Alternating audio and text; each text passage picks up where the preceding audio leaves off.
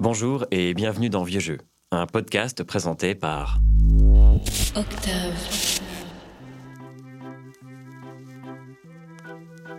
Dans Vieux Jeux, nous croisons les époques et creusons les idées reçues sur un âge pas si reculé.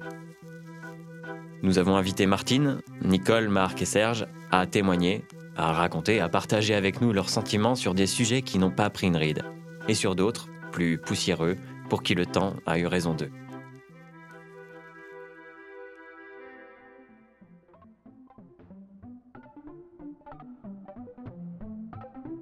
Les Trente Glorieuses, c'est l'âge d'or de la grande consommation, d'une ère industrielle et d'une mondialisation grandissante. Les défis écologiques que le monde connaîtra plus tard sont encore loin et la protection de l'environnement n'est pas encore au centre des débats.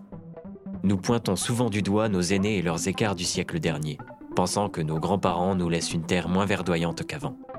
Alors ceux qui en parlent le mieux sont ceux qui l'ont vécu.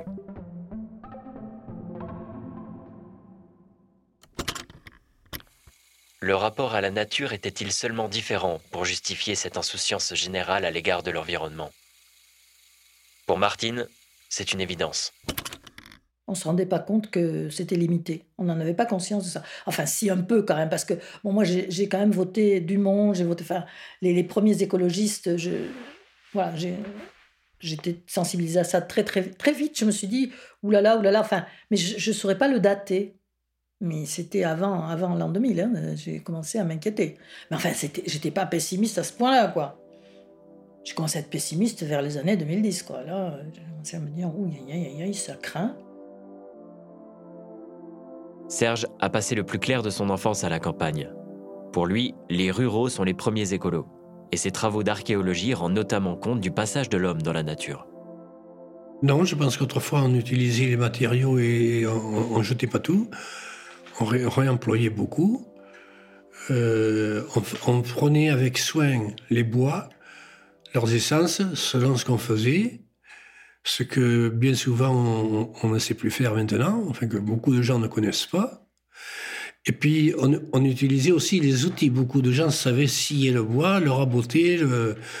Moi je ne suis pas un, champion, hein, mais j'ai tout ça, ciseaux à bois, maillé. Euh, quand j'étais à Paris, j'avais un atelier assez grand, je, m'étais bien installé. Et puis, euh, quand j'étais à, à, Montségur, enfin, c'était pareil, à Saint-Ferme. Mais là, je n'ai pas, encore pu m'installer comme il faut. Euh. et puis, euh, pour tout vous dire, je n'ai plus besoin, tant que ça, de travailler, de, bricoler. C'est plus fort que moi. D'ailleurs, pour la fouille, j'allais fouiller dans le Vexin, à, à Guéry-en-Vexin, où ou ailleurs. Euh, j'ai fait des, prospections dans la forêt de Troncé, dans la forêt de Fontainebleau. Et ça, les prospections, c'est merveilleux. Parce que quand une population régresse, la forêt s'étend. Quand la population évolue, la forêt rétrécit. Et alors, on, voit les zones où il y a des, sites. Alors, il peut y avoir un fanon, un temple, il peut y avoir une, une petite villa gallo-romaine, une villa rustique. Et puis d'autres fois, il n'y a, presque plus rien, il y, a y a autre chose. Ah oui, oui, oui. quand la population monte, elle, elle, elle défriche. Les paysans labourent, ils arrachent. les, forêts ont régressé énormément. Quand on regarde, j'ai des cartes de, du 18e, les cartes de Belém ou les cartes de Cassini, je les ai toutes les deux, les forêts sont très très nombreuses, alors que maintenant, il y a bien des endroits euh, en pleine campagne qui s'appellent la forêt alors qu'il n'y a, plus de, a plus de bois. Il reste le nom, la forêt. La forêt. Pour Marc, les priorités d'après-guerre n'étaient pas forcément écologiques. Mais il y avait surtout un autre problème, c'est-à-dire qu'après la, grande, la guerre, pas la mienne, mais celle de 39-45, le pays était complètement à zéro, plus que zéro. Euh, les mineurs travaillaient 18 euh, heures par jour pour arriver à sortir du charbon pour relancer toute la machine. Enfin, c'était ce niveau-là. Et alors maintenant, euh, l'habitat aussi était complètement démoli. donc on a construit ces grandes tours, dont maintenant on dit qu'elles sont moches, mais à l'époque, il fallait quand même loger les gens. Idem pour la nourriture. La nourriture, moi j'étais, j'ai connu, bien après la guerre, des tickets de rationnement euh, jusqu'en 1947, c'est-à-dire, ou 48, c'est-à-dire cinq ans après la fin de la guerre. On avait ticket rationnement pour le pain, l'huile, des trucs comme ça. Donc quand vous êtes face à ça, vous n'êtes pas en train de vous dire je vais faire pousser des pâquerettes. Vous faites pousser au maximum euh, des pommes de terre, des betteraves.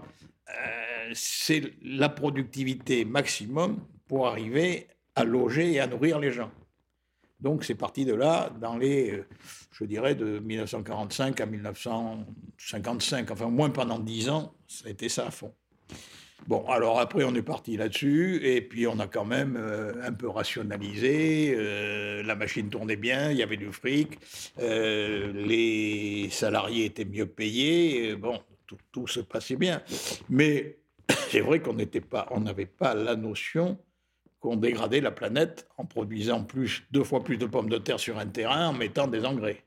Parce que les deux fois plus de pommes de terre, il intéressait tout le monde.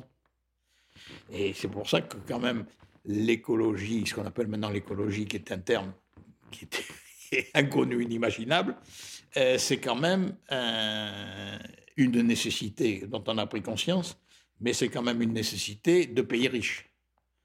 Parce que quand on était pauvre, on se posait, je vous dis, pas la question de savoir s'il il fallait sortir, mieux sortir 5 kilos de patates euh, que, 10 en polluant un peu. Donc euh, voilà. Nicole préfère employer le terme nature à celui d'écologie. Il y avait sûrement d'autres problèmes parce que dès qu'on a pu euh, faire le tri dans les des poubelles et les choses comme ça, et faire des déchetteries surtout, euh, ça, ça, a été accepté. D'ailleurs, on a passé. Mais euh, à l'époque, euh, bah, on mettait les déchets dans les, dans les trous. Il n'y avait pas de plastique, très peu de plastique. Hein. les bouteilles de lait étaient. Bon, c'était pas le bouteille de Enfin, si, c'était des bouteilles en verre. Les bouteilles de, de, de, de liquide étaient consignées. Et ça, je trouve que c'était très bien parce que c'est recyclé. Là, là c'est à nous de, faire le recyclage, de les porter, etc. La moitié des gens, et moi la première, je ne fais pas tout le temps. Euh, mais je le fais, mais pas tout le temps. Donc, c'est, tandis qu'avant, c'était consigné, c'était bien. Il y avait, il y avait, il y avait euh, peut-être moins de pertes, je pense. Parce que l'écologie, on n'avait pas de notion d'écologie. C'était la nature. C'était la nature. On travaille à la campagne, c'était la nature. Donc ça apprend beaucoup la campagne déjà. On fait de l'écologie sans le savoir à la campagne, mine de rien. Hein, s'occupe des euh, jardins, on, voit les, on sait qu'il y a des petites bêtes partout, euh, on les écrase pas ou on les écrase parce qu'elles sont vilaines. Mais ça, ça c'est. Maintenant, on n'a plus le droit d'écraser euh, un moustique. Hein, donc, Mais on le faisait sans le savoir. C'était, comme.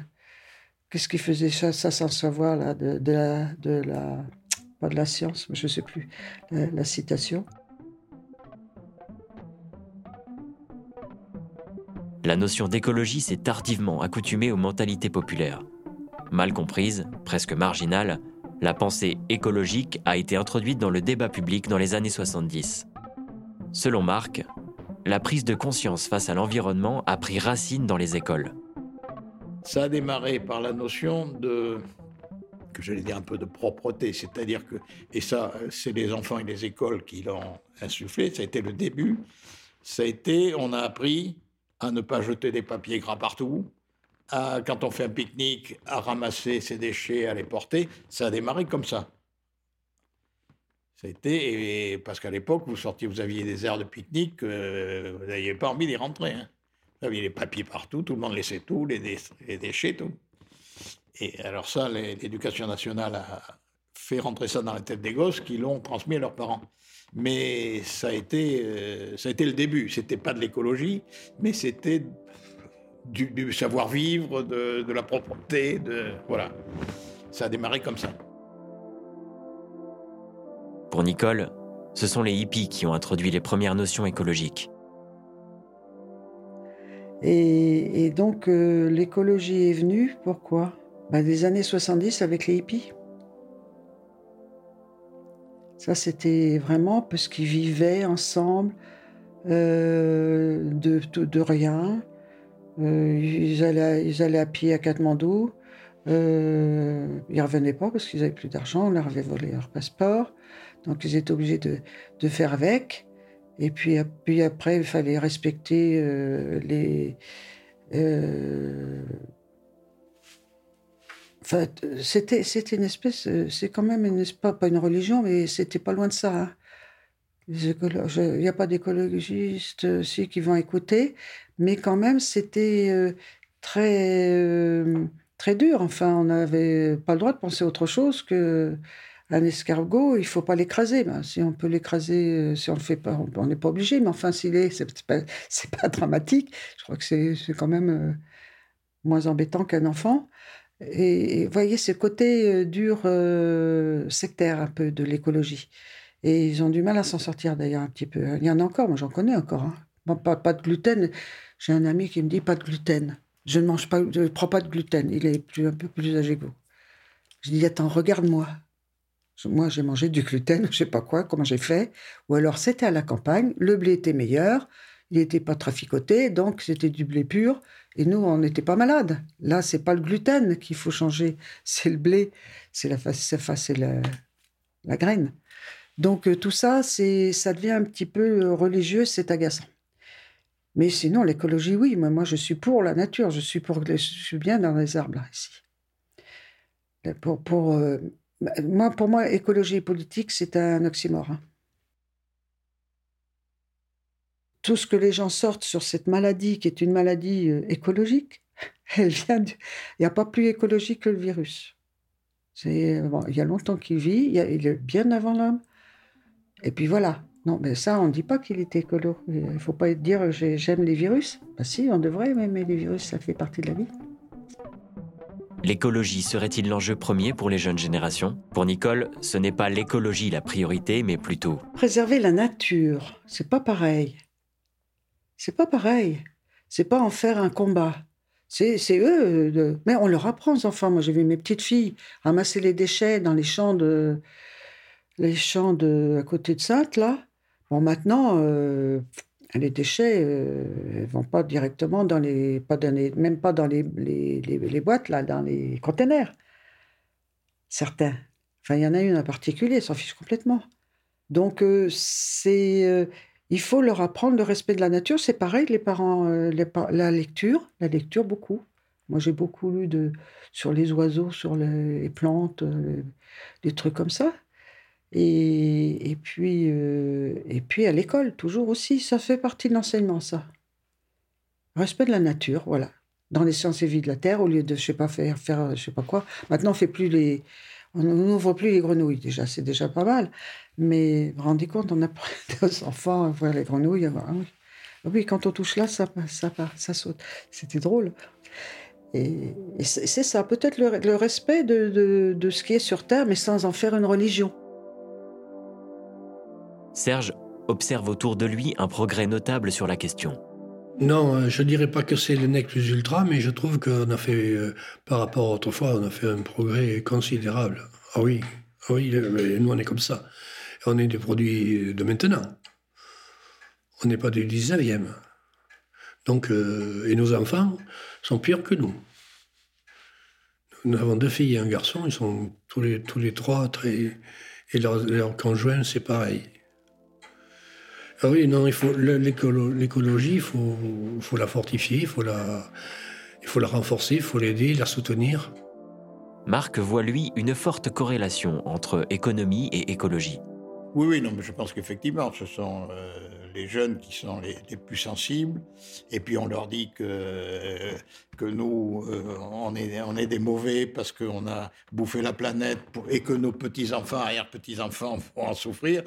Donc tout, ça, ça fait monter un peu la pression au niveau des générations comme la vôtre et celles, et celles qui sont en dessous. Mais je, mon inquiétude, si vous voulez, c'est que quand on voit ce qui se passe avec le Covid, avec la crise économique qui va arriver euh, dans les pays riches, et que tout le monde sera un peu plus pauvre, je ne sais pas si on va pas être un peu comme M. Trump, que je n'aime pas du tout, mais de dire euh, économie first. on va peut-être retomber, hélas, sur le problème qu'il vaut mieux avoir 5 kilos de patates avec un peu d'engrais. On a le problème pour les, en France pour les betteraves dans le Nord actuellement. Et celui-là, je crois que si l'économie va très mal, ce que je crains fort, que je ne verrai probablement pas, euh, qu'on retombe sur ce genre de problème. Le, truc des betteraves, c'est typique. Comme Marc, Martine, militante à gauche, fait un lien entre écologie et profit. Le slogan que je trouve le, meilleur là en ce moment, c'est fin, fin du mois et fin du monde, même combat. C'est-à-dire que tant qu'on est dans une société où la seule chose qui est intéressante, c'est de faire du profit, euh, l'écologie, pas possible. Hein parce qu'il y a les machins verts, là, je sais pas quoi, euh, comment on appelle ça, le greenwashing, c'est, ça marche, hein, mais ça, ne, n'apportera rien de mieux. Ce qu'il faut, c'est euh, diminuer la consommation, diminuer la production de saloperies, diminuer et reboiser, euh, arrêter de bouffer de la viande. Enfin, il y a plein de trucs. Moi, j'ai arrêté de bouffer de la viande. Hein. Enfin, j'en mange. Je ne suis pas devenu complètement comme ça. Si on m'offre euh, trois rondelles de saucisson, je vais les manger, je ne vais rien dire. Hein, pas de problème. Mais, mais moi, je n'achète pas pour moi, jamais. Si, si. J'achète des sardines à l'huile parce que c'est vite cuisiné quand même. Grande nouveauté de l'époque, l'ère de la consommation a troqué les épiceries de quartier par des grands centres commerciaux qui ont poussé comme des champignons dans les années 80. Et Nicole s'en réjouit. C'était comme si on découvrait l'Amérique. Voilà. Parce que l'Amérique, il y avait tout. C'était déjà très en avance, ils ont 15 ans d'avance. Hein. Donc, euh, quand on voyait des images de l'Amérique, c'était formidable. Il y avait les drugstores, il y avait bah, les supermarchés, les fast-food et tout ça. Euh, on l'a découvert tardivement. Hein. Et moi, personnellement, les épiceries, ça ne me dérangeait pas. Mais je voulais pas y aller, euh, aller dans les supermarchés au départ. Et maintenant, j'adore ça parce que euh, on a le temps de regarder, on a le temps de chercher. Et puis il n'y a pas l'épicière qui raconte ses histoires avec la dame du coin et que ça dure trois heures et qu'on a un tram à prendre et puis voilà, ça c'est ça c'est le progrès. Euh, maintenant, euh, l'ambiance épicerie euh, de campagne, ça me gêne pas. Il y en a une ici, c'est bien, ils sont sympathiques, mais bon, j'aime autant maintenant, j'aime bien les supermarchés. Il y a de, tout. Il y, a vraiment n'importe quoi et, on trouve des petites choses comme ça. Ça me dérange pas. Là, regardez, pendant le confinement, heureusement qu'il y avait les supermarchés. Moi, je prenais trois heures pour faire tous les supermarchés sans acheter, hein, pour voir ce qu'il y avait de nouveau. C'est, je sortais dans le monde. Je pouvais pas sortir chez l'épicier. Il n'y en a plus d'ailleurs. Par contre, à Paris, ce qui était bien, c'était les épiceries arabes. Ça, c'était bien. Parce qu'ils étaient ouverts jusqu'à 10 heures du, soir. Ils étaient. Bon, ils n'avaient pas grand-chose, mais enfin, c'était, ils étaient présents. C'est ça, c'est ça qui manque dans les campagnes. Actuellement, c'est les, épiceries. Mais je trouve qu'on devrait payer. L'État devrait payer des épiciers de euh, ruraux. ruraux. Métier épicier rural. Pour être sûr qu'il, y ait de l'argent, il y a des gens qui vont habiter la campagne. Euh, des, des, campagnes sympas avec, euh, avec une boutique, etc. Je suis sûr qu'il y en a qui feraient. Mais euh, il n'y a pas grand monde. Hein. Martine n'a pas partagé le même enthousiasme. Oui et non. Euh, c'est vrai que moi aussi j'étais de ceux qui ont trouvé ça pratique parce qu'il y avait tout. Mais pour moi c'est une corvée quand même, y aller. Je, sortais de là, je savais plus où j'habitais ni comment je m'appelais, parce qu'avec la musique, le machin, tout, je, trouvais ça très, très, très pénible, quoi. Donc, d'ailleurs, comme c'était mon mari qui s'occupait de la cuisine, il me faisait une liste. J'ai besoin de ça, ça, ça, ça, ça, ça et ça. Et j'avais ma liste, et alors j'allais tuc, tuc, tuc, tuc, tuc, en essayant de me concentrer sur ma liste de courses, parce que sinon, tout le bruit, le boucan, le machin, je ne supportais pas. Donc, à la fois, c'était pratique, mais en même temps, désagréable, quoi. Enfin, je veux dire, pour moi, au moins. Je trouvais ça pénible. Pour Marc, l'arrivée des grandes surfaces faisait du bien au portefeuille. Ça permettait de baisser les prix. Bon, bien que M. Leclerc me donne des boutons quand il dit qu'il fait, il fait rien pour lui, mais qu'il fait tout pour le consommateur. Bon, je pense qu'il en fait beaucoup pour son portefeuille. Mais ceci étant, c'est vrai que Leclerc est plutôt moins cher. Donc, il y a les deux. Il ne faut pas qu'il nous fasse croire qu'il fait ça pour nous, mais il y a une retombée qui est que c'est moins cher. Donc, euh, c'était ça l'idée. Mais maintenant, euh, on revient sur la notion un peu euh, d'abord de l'écologie qui fait qu'il faut pas trop de transport, qu'il faut, on peut plus prendre sa voiture pour aller euh, en banlieue, tout ça. Donc tout ça, ça amène à un commerce de proximité qui est plus sympa, mais qui est pas moins cher. Et voilà. C'est là aussi le problème. Parce que tout le monde dit c'est très bien l'écologie, sauf que quand on veut acheter un kilo de carottes et qu'on va chez un, marchand, eh ben on prend celui qui est un peu moins cher, le kilo de carottes. Et tout le monde a ce réflexe. Mais tout le monde dit ouais, ouais, il faut l'écologie, il faut la, proximité, le paysan, le truc. Ouais, mais quand on ouvre son portefeuille, on prend le truc qui vient de je sais pas où, euh, du Brésil, et pas le truc qui vient d'à côté. Donc on, est incohérent, mais ça, c'est pas nouveau. Ça, c'est pas nouveau. En tout cas, ne comptez pas sur Martine pour vous accompagner faire les soldes. Et alors, depuis l'âge de 23 ans, je n'ai pratiquement jamais acheté un vêtement neuf. J'ai toujours acheté à la fripe. Parce que quand j'ai quitté mon premier mari, j'avais pas un rond. J'avais 23 ans, je crois, 22 ans, 23 ans, je sais plus. Et j'avais pas un radis. Et je l'ai quitté au mois d'avril. Et je suis partie avec une culotte de rechange et une brosse à dents. Donc, euh, euh, quand il s'est mis à faire chaud, je me suis dit, il faut que je m'achète une robe. Et j'avais des petits boulots, mais qui me rapportaient 4 sous, jusqu'à ce que j'ai un poste de pionne en septembre après. Mais jusque-là, j'avais des petits trucs, je me grattais 3-4 sous. Et donc, je me dis, bon, là, il faut, faut, me faut une robe d'été, quoi. Je crève de chaud, quoi. J'étais en pull et en pantalon. Hein, hein. Donc, je suis allée dans un magasin de fripes. Et je me suis trouvé une jolie robe, je me souviens encore, elle était jolie comme tout, noire et blanche, avec un grand col blanc. Et tous les gens me disent Oh, mais on peut acheter ta robe, bon, qu'est-ce est jolie et tout. Je me suis dit Pas d'accord, j'ai compris, ça va être désormais mon fournisseur. Et je n'achète que chez Emmaüs ou voilà, le magasin de fripe.